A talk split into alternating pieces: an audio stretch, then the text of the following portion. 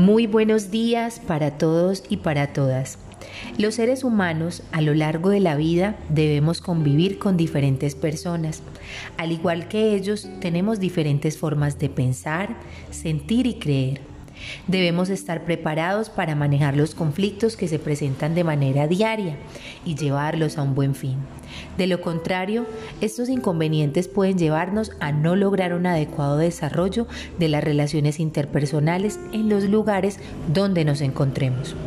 Para muchas personas es cuestión de aplicar el sentido común, pero otras deben esforzarse para aplicar estas técnicas, dadas las dificultades que se plantean en una negociación o simplemente en el día a día, en un puesto de responsabilidad donde los problemas se presentan de manera constante.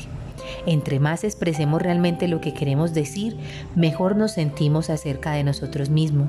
Y entre más nos sentimos acerca de nosotros mismos, más confiados nos sentimos en los que tenemos que decir. Se considera que la asertividad es una conducta y no una característica de la personalidad, por lo que se habla de asertividad como una habilidad en el campo de las habilidades sociales. De ahí que es posible realizar un entrenamiento de autoafirmación que permita mejorar las habilidades sociales de las personas.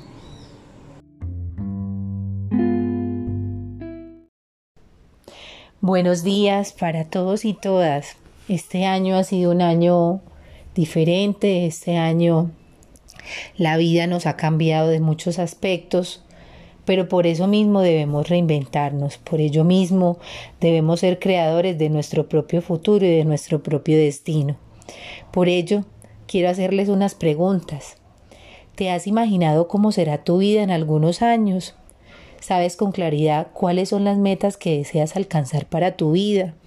¿Has pensado en cómo vas a cumplir tus metas? ¿Tienes objetivos a corto, mediano y largo plazo? Es posible que en ocasiones nos sintamos confundidos y que no sepamos con certeza qué es lo que queremos para nuestras vidas. Pero esto se debe a que no vemos con claridad y orden cómo podemos alcanzar las metas que nos proponemos.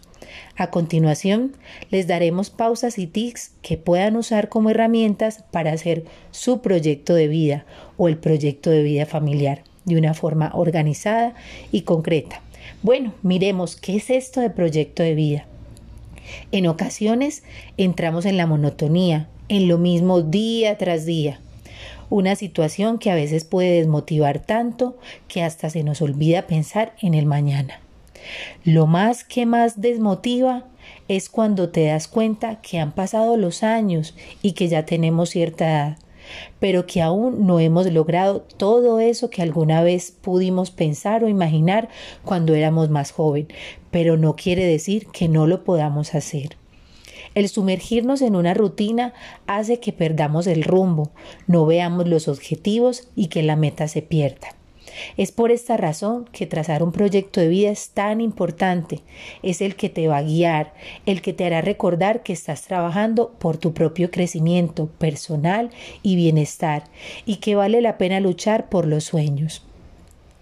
Este es el tema de cierre de todas estas formaciones que hemos venido realizando. Esperemos que con él y todo lo aprendido en este tiempo haya sido de mucho, mucho fruto para cada uno de ustedes y que esto sea el objetivo para que ustedes creen un proyecto de vida y una meta que se tracen para ustedes y cada uno de los miembros de su familia. Bueno, vamos a, a sumergirnos en este tema un poco y espero les quede mucho a cada uno de ustedes. Feliz día.